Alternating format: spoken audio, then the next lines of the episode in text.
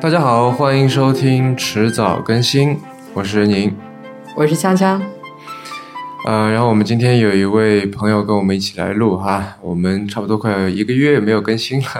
对，这是呃新年特别节目之后的第一期正式节目啊。对，嗯，然后我今天这位朋友叫做刘博夏，嗯，博夏，你要要不跟大家介绍一下自己吧？啊，大家好，我叫刘博夏。呃，来自 Fashion Technology，目前我是负责我们中东的直播产品，一个叫 Samna Dream 的运营工作，呃，主要 base 在北京。嗯，就这样。所以你在干什么呢？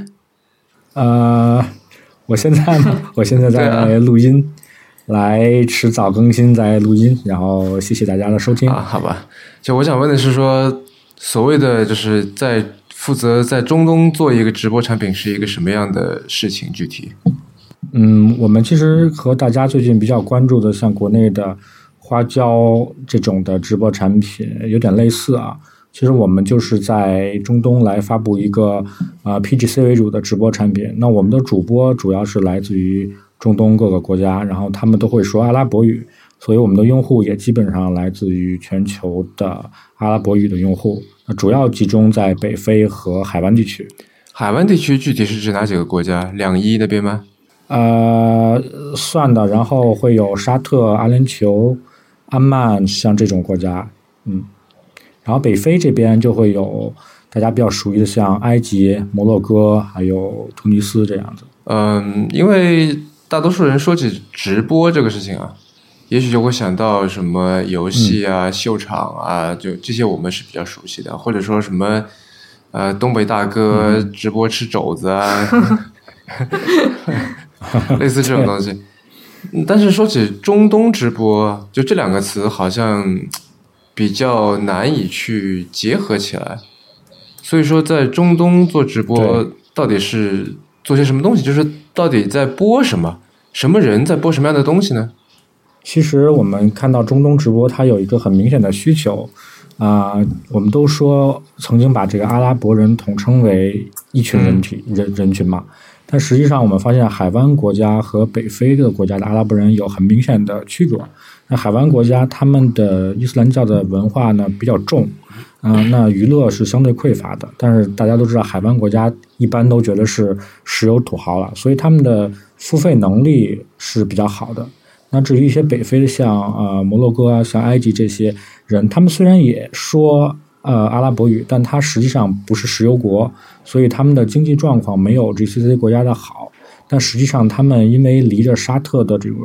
比较远，所以他们对于伊斯兰的教义呢，相对比较的松。呃，其实有的地区更像是欧洲的人，所以他们相对比较开放，所以他们的娱乐产业相就比较好。那呃。姑娘小伙就比较 帅和漂亮了，所以其实我们是希望是能把北非这些的地区的人的娱乐资源来传输到海湾国家，那么用海湾国家的这些呃作为资金上的东西来反哺给北非国家的这些主播，嗯，所以其实我们主要是把呃需求，其实我们可以讲它是一个需求互换吧，就是把金钱来换成娱乐的一个需求，这个其实是一个人性上很。基本的一个需求。那在那里直播的话，到底播些什么呢？就是跟我们这儿也一样吗？啊，不是很一样的。啊，因为它毕竟是一个宗教地区，所以我们的直播的内容相对会比较严格。那我们其实主要以谈话类节目为主，然后会有一些才艺类，比如说唱歌啊，比如说呃特定的一些舞蹈，然后还有一些。像魔术啊，像厨艺啊，像一些心理的谈话类节目，我们都会做。但实际上，跟大家认为国内的一些娱乐相比呢，呃，种类不会是那么的多，而且我们的管制是相对比较严格的，所以也不可能做很多出格的东西。管制主要是色情和宗教那方面是吗？嗯，这啊，对对。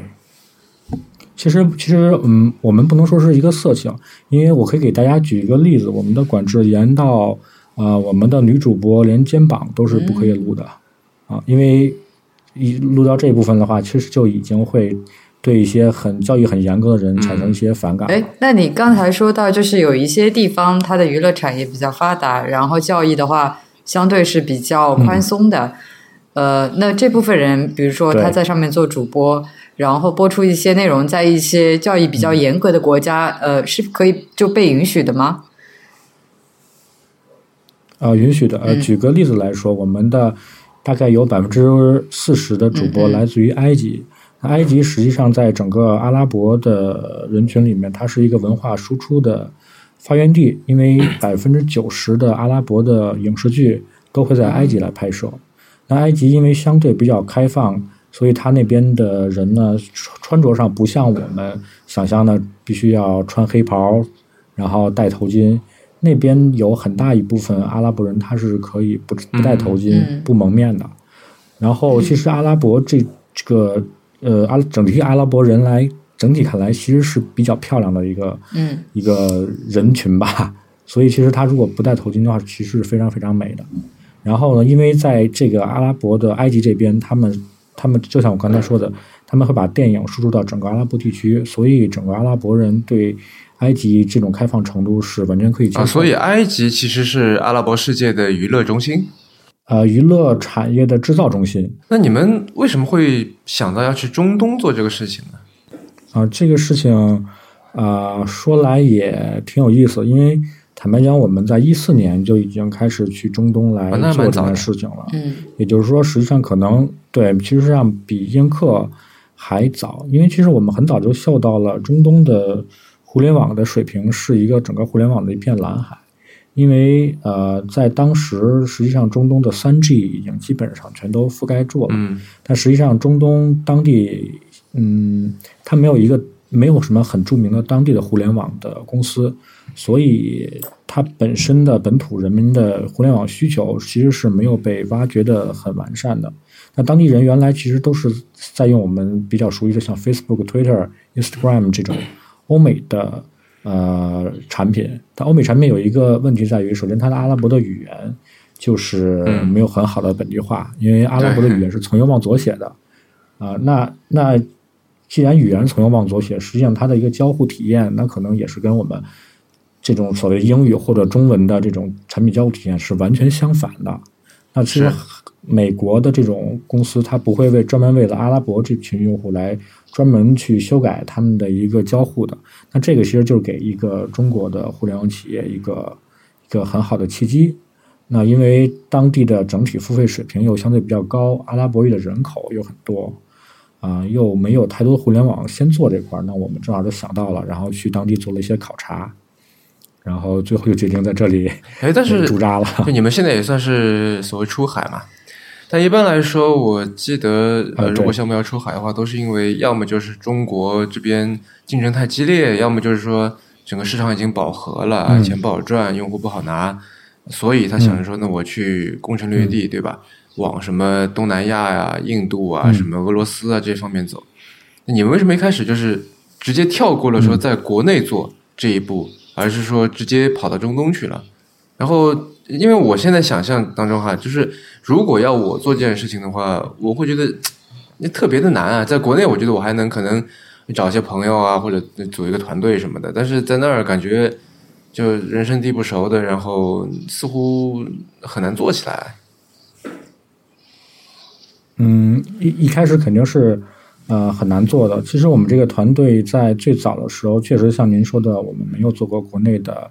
这种传统互联网上面的东西，因为我们团队最早实际上是来自于呃移动飞信的啊整个的一个技术团队的。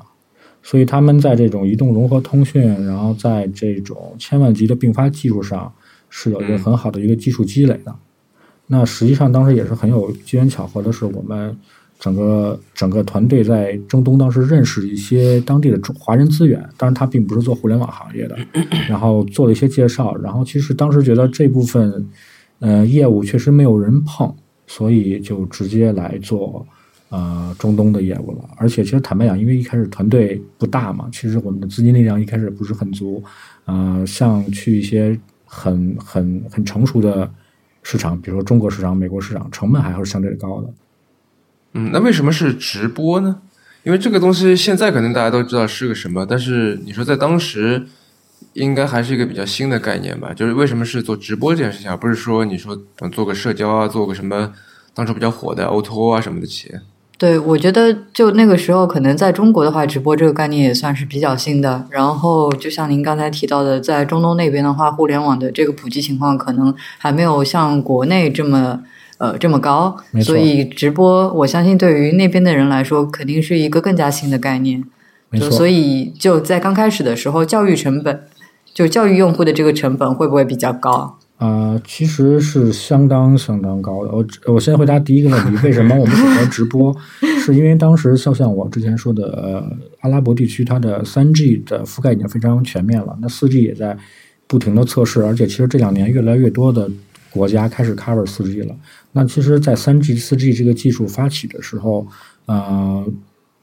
最大的一个技术应用就是视频的一个很低成本的获取。那视频获取上面，嗯，啊，我们不想跟整个世界的巨头像 YouTube 这种去拼，那自然而然的就可能想到了这个比视频娱乐更强烈的一个需求，就是能够互动的视频。那实际上就是直播这个东西了。嗯，所以那其实回答第二个问题。一开始是不是有多难？我觉得技术对我们来说其实并不是一个难题，最难题的就是说如何能找到当地的合作伙伴，因为毕竟一群中国人去那边，呃，介绍我们这个业务也好啊，然后去找一些当地的人作为我们的主播也好，大家都不信这个事情，说在家里坐着跟人聊天就能挣钱，这个事情是 不太靠谱的事情。对，所以我们会发现当地的。一些呃娱乐产业吧，比如说我们一开始走走访了一些呃模特公司，或者一些像埃及他们有拍电影电视剧，所以有很多的 casting 公司。那他们其实有很多的这种年轻的演员或者说歌手的资源。那我们就把中国的这种或者说外国的这种这种理念产品先给他们看了一下，然后跟他们介绍了一下。然后一开始也不是有很多人才愿意尝试。因为其实这东西新的东西，大家都是一个拒绝的东西。那好在当时有有两家经纪公司啊，愿意跟我们进行尝试，所以慢慢慢慢这个做起来以后，越来越多的人知道说这个事情是可以挣到钱的，那自然而然这个事情也就做起来了。嗯，哎，挣到钱，说起这个话题，嗯嗯，在可能去年的时候，嗯，有过那些新新闻，就是说。啊，一些主播，然后什么年入千万啊，就特别高，对吧？嗯，然后就导致说很大一群人就全职去做这个事情。是，好多这些姑娘都在北京，可能就十几个姑娘，然后租在一个房子里边，对吧？然后有这么一个所谓经纪人，然后这些姑娘就白天可能在睡觉，晚上几点钟就就上班上网，对，就开始唱歌啊，干嘛干嘛的。然后，那在中东那边，一个主播能赚多少钱？呃，举一个大概的例子，我们当时在埃及找的主播，呃，埃及平均的人们每个月能挣按美元算二百到三百美元是不错的。然后我们最好的主播现在一个月是可以拿到九千美元，甚至一万以上，都是很有可能的。对。他做的是什么样的节目啊？这个主播他其实就是谈话类节目，但是他就是很这个主播很聪明，他会去学一些啊美国啊或者中国主播的样子，他会把自己的房间打扮的很美，配上很好听的当地的音乐，然后。把自己整个的房间弄得像一个 pub 的感觉，非常嗨。就是阿拉伯人不允许喝酒，但是其实我们来看，他那里面观众的状态，还包括这个主播自己状态，就感觉到了一个酒吧一样，去很 happy 的一个开 party 的感觉。所以这种感觉是对于这个谈话类，他谈什么呢？他什么都谈，谈自己周围的事情，谈一些社会上娱乐的新闻，然后包括他，因为每个主播也有每个主播。呃的粉丝，那跟粉丝聊粉丝的一些话题，啊，聊音乐都在谈。其实，在我们看是一个很、很、很轻量级的一个娱乐。但是因为就是正好是因为阿拉伯这个伊斯兰教的一个问题，就是很小很小的一个娱乐的刺激，对于当地人来讲都是一个很舒服、很舒服的事情。我们把我们的 app 给了当地很多不知道我们的人看。呃，从他们的表情看，每个人看到以后就是眼睛就放大了，说这个东西太有意思了。因为我们知道当地的，特别是像海湾国家，他们平时的娱乐只有去咖啡店里喝咖啡，然后聊天儿，也就是这样了。他们像像沙特这个国家，整个国家连一家电影院都没有，就更不说其他的娱乐资源是非常匮乏的了。这我倒是第一次知道。对对对，沙特刚刚在今年才决定建全国的第一家电影院。是因为宗教原因，是因为当地的这种文化并并不希望与西方交流的过于严密，这在中国人眼里其实是一个挺不可思议的事情，但在当地是一个很正常的事情。那在有你们之前，他们是怎么样解决这个娱乐问题的？他们基本上只能上网看看 YouTube 或者是其他的一些视频网站，然后玩玩 social media，啊，也就这样了。然后可能。啊，有一小部分人玩网游，就是手机的手游也好，然后 PC 端的游戏也好，但是这个游戏的文化在中东并不很流行，所以他们更多的是去就是朋友见面线下聊聊天。哎，我我有个问题不是特别清楚啊，在中东这些国家，嗯，这个 Facebook 的普及率高吗？分国家，像北非地区。嗯，还是蛮高的，和和世界上其他国家差不多。但是像海湾国家，特别像沙特，它的普及率并不高，而且更多的是在四五十岁的人群中会用 Facebook，年轻人更愿意用 Snapchat 和 Instagram。啊，所以它并没有被强，是吗？啊，这两个在 Facebook 这些并没有被强，但它确实也强了一些其他的网站。啊，因为 Facebook 它有自己的这个直播嘛，对吧？对。叫 Facebook Live，对。那 Facebook Live 算是你们的一个竞争对手？呃，我们并不把这个竞争把 Facebook 当成竞争对手吧，因为还是像我之前说的，Facebook 的所有的交互实际上包括翻译的语言都是呃，并不注重阿拉伯这个用户体验的，所以它整个的感觉就我们我们的就举个简单的例子，我们的。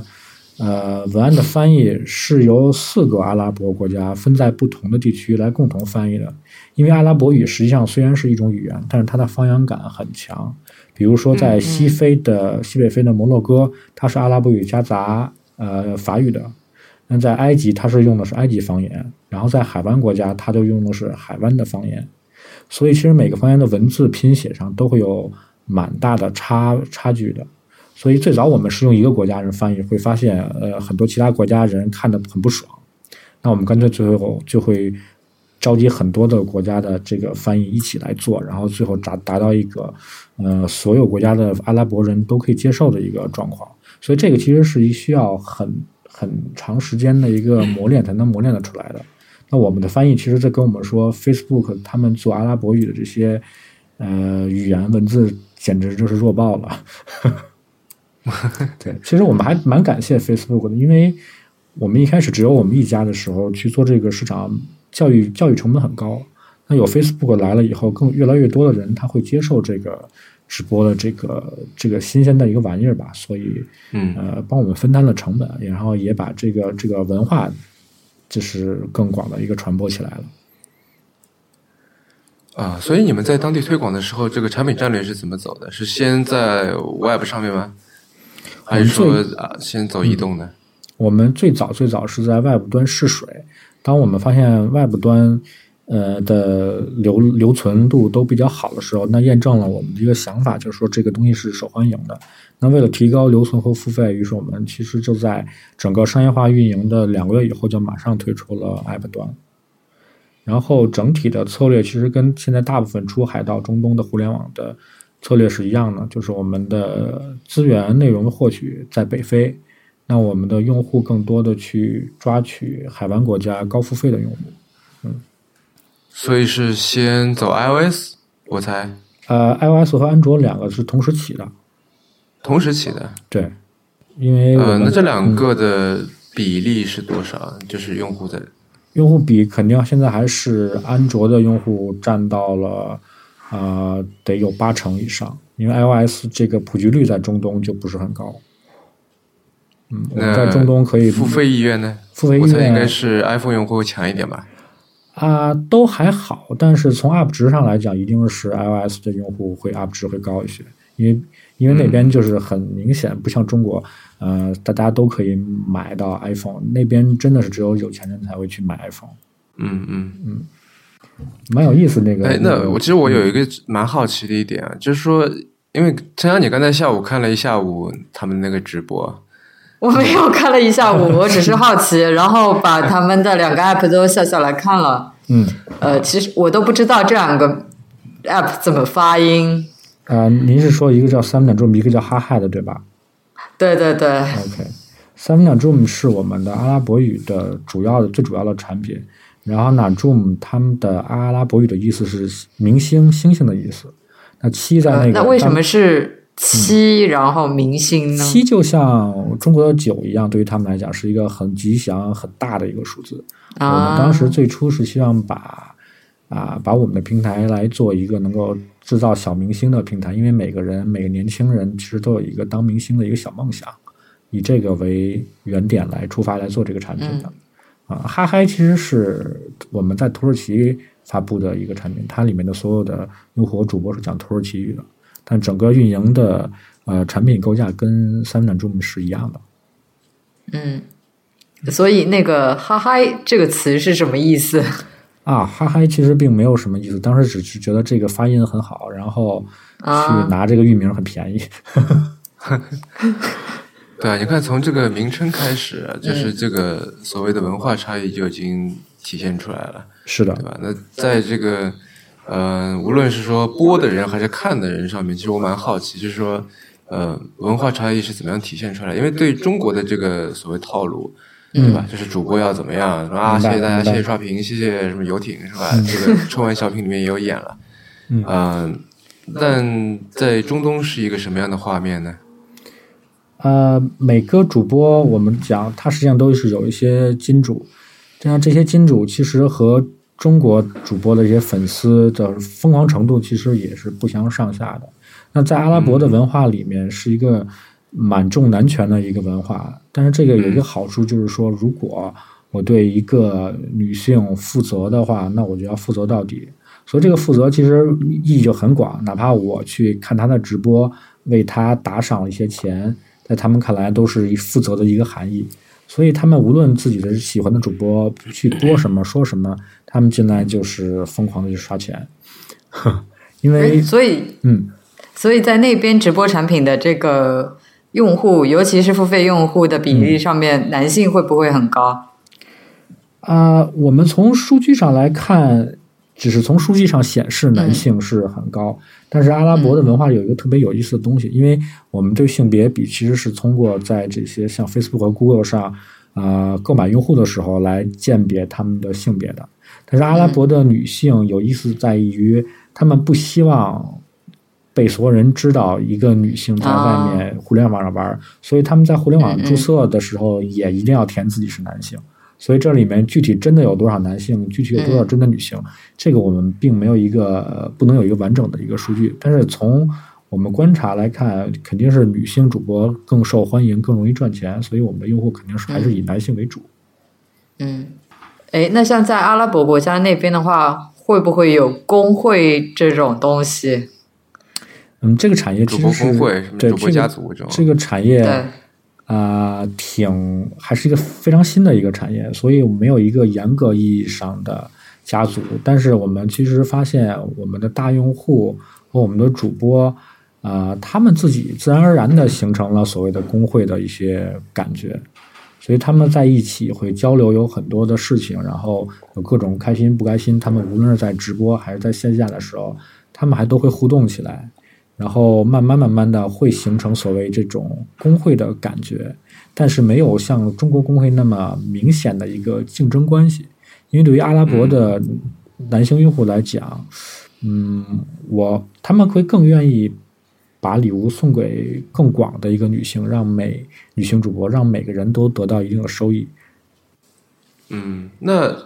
刚才说的是这个文化因素对于就是播的人嗯的影响，对吧？那对于看的人呢？就是因为现在或者说早先哈，我们说一个人老在网上看直播什么的，就是似乎也不是一件特别呃值得去说的一个事儿，对对吧？那，在那里就是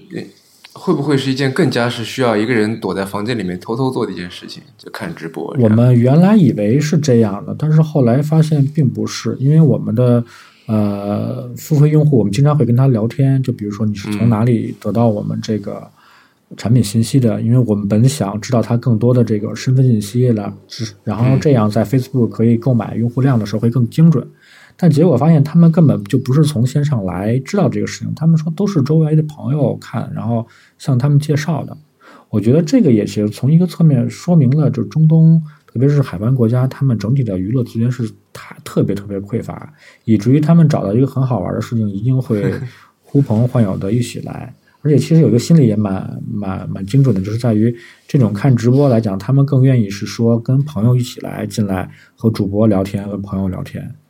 嗯，所以其实这种并没有那种藏着掖着的事情，而且因为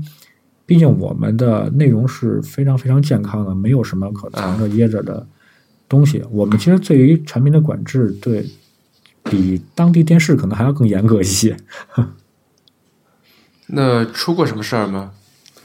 啊，最开始的时候会出啊，但是并不是出很大的事情，就比如说。啊，我们发现有的主播穿着比较宽带的吊带，这个在中国来讲，或者说在一些北非国家是最再自然不过的事情。但是就有海湾国家的用户跟我们抱怨说，这个已经穿的有点少了，需要注意。那这样我们才赶紧去跟主播说，你要再多多穿一点。最大最大事情是用户来抱怨，用户会抱怨，对，就我不是政府来监管这样。啊，政府在当地这种的监管好像目前还没有开始。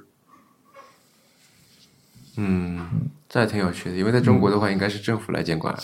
对，因为当地用户就很乐意看到，是吗？对呀，对对对，这边呃，用户有一定会有一波一些人愿意看一些平时看不到的东西，但是毕竟有一个宗教这个东西来管着大家，所以大家自然而然的会从道德上约束一下自己。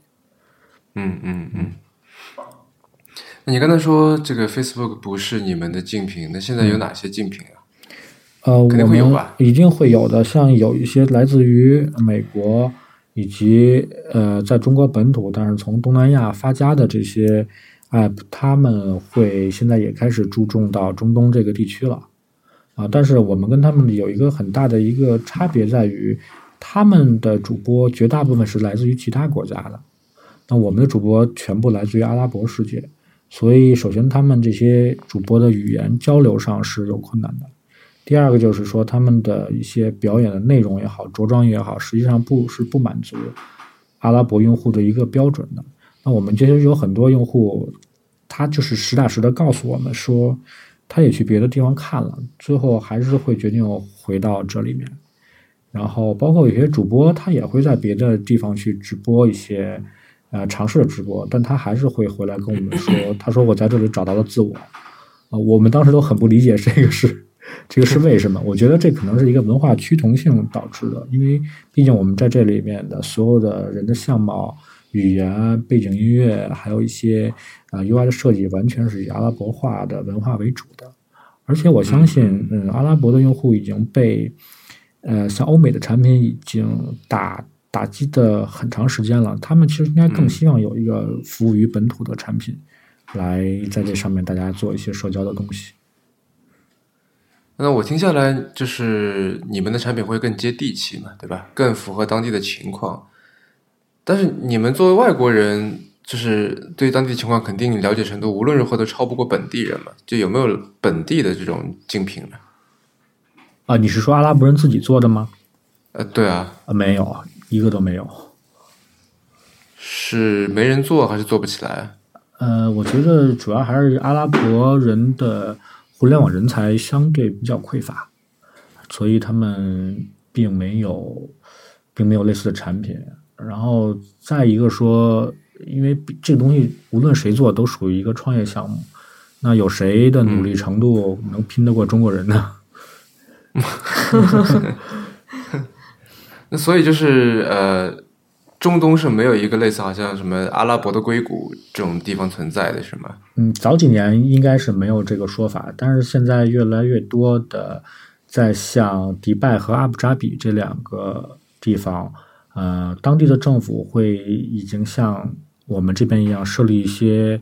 互联网的孵化基地类似的东西，然后给予一些比较好的政策。但是他们其实吸引的也是世界各地的这些互联网人才来中东发展，而并不是中东本土的互联网人才。为什么是这两个地方？因为因为比较开放吗？嗯，对，这两个地方其实它它都是阿联酋，然后迪拜我觉得就呃不用过多介绍，它其实是一个世界型的一个城市，像纽约和上海是一样的。阿布扎比是阿联酋的首都，实际上它的财富上面要比迪拜多很多很多，所以呃阿布扎比它的产业是石油产业啊，迪拜并不是石油。但阿布扎比的石油产业是作为唯一的产业支柱，这个问题已经，呃，越来越多的被当地人认为是一个隐患，所以当地已经大力的发展像工业、像金融业以及互联网业的，呃，这种这种人才以及这种产业来做。那像其他的海湾国家，像沙特，他们现在目前还是以石油来进行作为经济支柱，所以他们当地政府也没有考虑互联网的发展。嗯，那除了直播之外，你们接下来还会做些什么？呃，就是按照中国的这个套路往回反推吗？嗯，呃，反推我觉得倒不至于，其实是在一个呃模式上面，我们在考虑，无论是我们现在做的也好，还是像一些国内外成功的直播产品，直播这个付费打点的模式，一定不是一个直播最终的一个成功的模式。我们希望其实更希望的最终是什么？呃，这个不好说，但实际上应该是直播这个东西，它更像一个工具，它应该能够服务于很多很多的这种呃其他的行业里，来满足人们相对比较刚性的需求。啊，我们我们只是呃胡天海地的去想，当地其实中东的教育资源是比较缺乏的，那直播完全可以用于做直播教育。啊，那再想一想，可以，我们可以做一些甚至直播的医疗问诊，因为当地的医疗资源也也不多。那其实除了除了我们说的中东这些国家，那离中东和北非更近的其实是非洲的中部和南部，那个地区的人口也非常多，资源非常匮乏，而且某些国家他们的付费意愿也挺高的，所以这个也是可以是完全是一片蓝海中的蓝海，就比如说南非这种地方。啊，其实很少被开发的国家也会往这边考虑，但基本上我们会是以这种我们手上现成的一些技术资源、技术优势来去拓展出新的应用层的东西，所以其实想象空间还是蛮大的。所以直播就好像，呃，与其说它是一项产品吧，更应该说是一种功能，对吧？呃，我觉得至少从我的角度来讲，我是这么理解的。嗯嗯。那你们现在的整个团队配置是运营团队在当地，然后技术团队是在中国？我们产品和技术团队都在中国，然后运营其实分很多种。我们的产品运营和和普通的普遍的用用户运营都在中国在一起，因为它必须要和产品团队在一起打磨。那当地我们在很多的国家都有当地的。团队是由当地人和我们中国人一起来做的办公室，那他们其实主要负责的任务是拓展当地的资源以及管理当地的主播，呃，所以其实分工是不一样的。嗯，因为你刚才说，就是你们在设计的时候做 UI 的时候，其实考虑到了很多这个怎么样去更接地气，怎么样去更好的适应当地人的需求。嗯，呃，其实我蛮好奇的是，因为。呃，我们最近在做设计冲刺啊，怎么样，也在探讨这个问题啊，就是怎么样做这个 localization，怎么样去呃做就怎么说归结总结出当地人的需求，然后根据这些需求来呃做出相对应的设计上面的调整。嗯，这个你们是走了怎么样一个过程啊？我觉得这个作为一个呃外国人。无论生活了多少年，可能都没办法理解当地文化中骨子里的那些东西。那我们要做的，并并不是说我们本身去挖掘，而是我们去很幸运能找到了，在在一个互联网人才很缺乏的人群中，找到了一些懂互联网的阿拉伯人。那他们呃给了我们确实很多建议，因为他们本身处于这个行业，嗯对这个行业的其他产品，像 Facebook，他们会有很多研究，而且对当地人的生活、娱乐以及这种拿甚至是用手机的方法，他们也都是非常熟悉，所以他们会告诉我当地人的一些习惯以及当地人的痛点。那我们只只要把这些习惯啊、痛点转化成产品，那个是中国人比较擅长的事情了。那其实，在整所以你们相当于在外地外在不在本地找了一个外包是吗？啊，没有，我们的产品团队在中国本身，我们的产品经理就有阿拉伯人，哦，哦，是啊，所以你刚才提到的这些呃阿拉伯人民他的痛点或者说习惯跟国内不太一样的，具体举一些例子来说，就让你比较呃怎么说，让你印象比较深的一些例子。呃，最简单的一个就是我们的确认和取消，一般是左边确认，右边取消，但阿拉伯肯定是右边确认，左边取消。嗯嗯，然后对于输入法上，呃，去输入的时候肯定会唤起的是阿拉伯语的输入，啊、然后阿拉伯人因为他们的人的身高比较高，所以他们的手也很大，所以在某些按键的设置的时候也也跟中国人是也不一样的，按键按钮需要做的相对比较大，然后位置要调整。嗯呃，反正现在聊完直播，我在想，嗯聊聊你自己，你是怎么样，就是最后来做直播这个事情的呢？呃就因为在一四年的时候，在做这件事情的人相对来说还比较少嘛。嗯你是怎么样，就是确定了这是一件可做的事情，然后有兴趣，然后最后一头扎进去的呢？而且还是跑到中东去做，这这个我觉得蛮好奇的。呃，其实我本身是做 social media 的事情，嗯然后做这个事情其实蛮机缘巧合的，只是在那个时间点认识了我现在的 CEO，然后通过 CEO 也知道这个团队，因为当时他们主要的团队是还是以技术为主，然后跟我聊了这个项目以后，我首先觉得这个团队是靠谱的。然后整个人也能谈得来，我觉得这个是从创业中做的看重的最重要的一个，就是说怎么能够在项目中去磨合出一个成功的团队。那当这个团队我觉得跟我跟跟我的性格想法都蛮一致的时候，我觉得做什么其实反倒成为次要了。虽然这么说啊，但是、那你第一次听到我们要去中东做直播、这件事情的时候，是一种什么样的感受？我平时就比较喜欢天马行空的一些想法，我对所有这些有有创新感觉或者是很新奇、没有人做过的事情都有兴趣。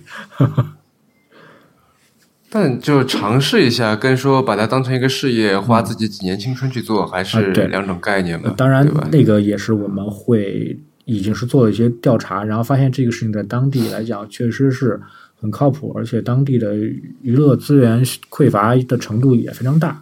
所以我们能够预计到这个市场是非常非常好的市场的。啊，像去年的时候，我们当时去，我们已经在沙特的排行榜已经排到收入榜第一的时候，但当地一问，还是有、基本上没有人知道这个直播这东西，所以当地的这个市场规模是一个深不见底的一个市场规模。所以从从一个我们不从创业和项目角度来讲，从一个企业能够盈利的角度来讲，这块市场的开拓也是一个非常必要的，而且相对成本一定是要比中国国内的成本要低得多。那从商业角度来讲，那为什么不做这个事情呢？嗯嗯。你刚才说你是一个比较天马行空的人啊，那接下来有什么事情是你就是非常想去尝试一下的？嗯，我觉得，呃，像像，因为我会比较关注其他海外、其他国家的人做一些创业项目，我发现一个趋势嗯是在于，我们的中国的创业还在以互联网这个市场来做拓展的时候，美国的一些公司它已经把互联网作为一个工具，向一些其他的黑科技上面去拓展了，比如说基因技术，比如说呃像新能源，像像汽车，像甚至我们知道 X Space 这种可回回收火箭，这种我们看来目前还是一个黑科技的东西，嗯呃，这个在中国的创业人才里设立的还不是很多。那我在想，也许有朝一日我们也可以做一些科技最前沿的东西，啊、这个是我一直以以来的一个想法。我也其实挺想去太空看一看，比方说呢？比如说就是呃登陆火星这种事情。对，因为也是受受科幻小说的影响会比较大。嗯，好吧。嗯，您刚刚收听的是迟早更新的第四十六期，这是一档以科技创新、生活方式和未来商业为主要话题的播客节目，也是风险基金 Once Ventures 内部关于热情、趣味和好奇心的音频记录。呃，我们鼓励您给我们任何意见、问题或者反馈啊，或者来催我们更新。我们的新浪微博 ID 是迟早更新，注意了哈，我们改过了，就是没有后面的 FM，现在就是迟早更新四个汉字。我们的电子邮箱是 embrace at weareones.com。我们为每一期节目都准备了详细的延伸阅读，希望您善加利用。您可以在 iOS 内建的播客 App 或者各大播客平台搜索“迟早更新”进行订阅收听。我们希望通过这档播客，能让熟悉的事物变得新鲜，让新鲜的事物变得熟悉。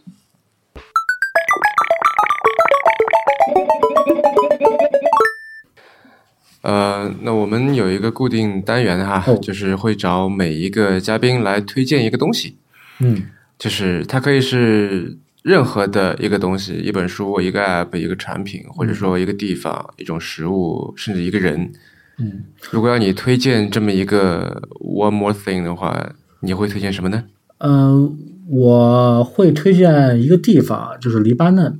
嗯，这个这个地方为什？么？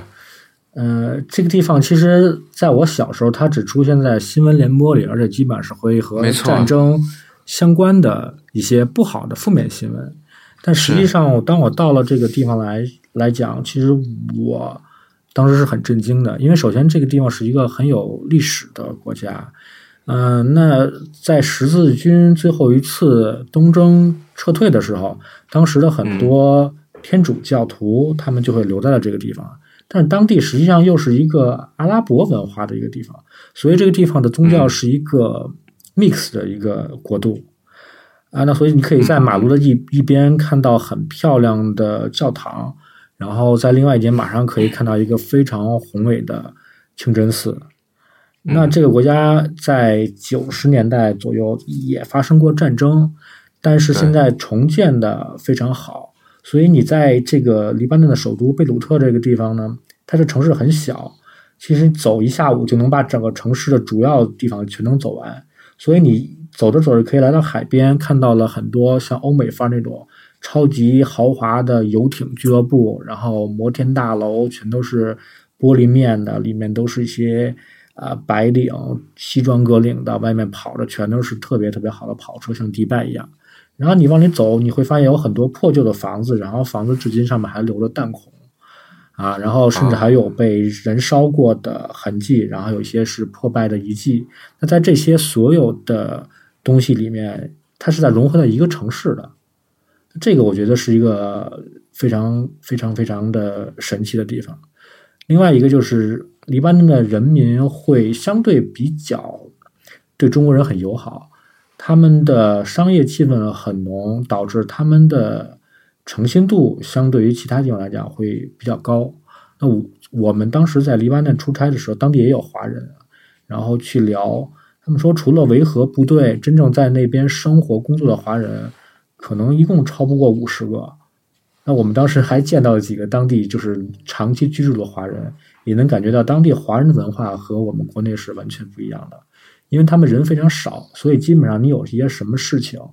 呃，每个人都会很诚心诚意的帮你，甚至我们当时去去因为资金周转的问题，会一会跟当地一个只是见过两面的一个华人，会一说借款，然后马上就给到我们，然后任何字条都不用签，所以当地的一个信誉感是感觉是一个非常让人舒服的地方，嗯。然后再一个地方就是当地的所以自然，就是嗯不像我们想象的，这个地方其实很安全，对吧？啊，在某些地方是安全的，但是因为它毕竟离呃叙利亚比较近，所以它也会有恐怖袭击。嗯嗯但是你可以从当地人的生活状态来感觉到，他们并不把恐怖袭当成一个非常非常重要的事情，每天要提心吊胆，并没有。当地人的生活还是很安逸的。然后一个很有意思的地方就是啊，就是他们的冬天是有雪山可以滑雪，但是你从雪山只要开车到半个小时，你就可以到海边。但是冬天可能不能下水，但是又有雪山有海边的地方，我觉得相对会比较少。这种自然景观的这种交互也会给人相对比较震撼的感觉。嗯，说起来，我们中东还没有去过呢。前几年本来有想过去土耳其，但是因为那边情况不是很稳定，所以一直就没有去，对吧？对，我觉得有机会可以去那边看一看。毕竟，呃，战乱国并不是很多，大部分大部分人还是很爱好和平的。在中东的穆斯林的眼里，因为穆斯林的整个的教育就会跟人说是要以和为贵的，所以大家其实是很和善的。对，嗯，黎巴嫩可能是一个例子，然后另外我觉得还有一个例子是伊朗，嗯，呃，上次在跟穷游的那个张铁在聊的时候，就他就说，因为伊朗可能跟黎巴嫩，黎巴嫩这个在我们的印象当中可能有点像哈，这都是说小时候在新闻联播里面看到的，今天又轰炸，明天又什么自杀袭击什么的，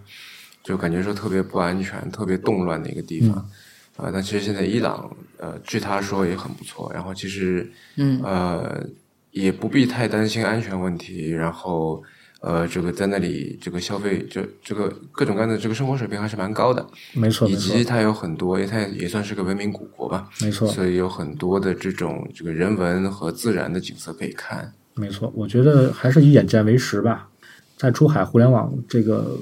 工作的这几年里，我觉得这个是最大的收获。就不是说每天看新闻联播里说什么，我们就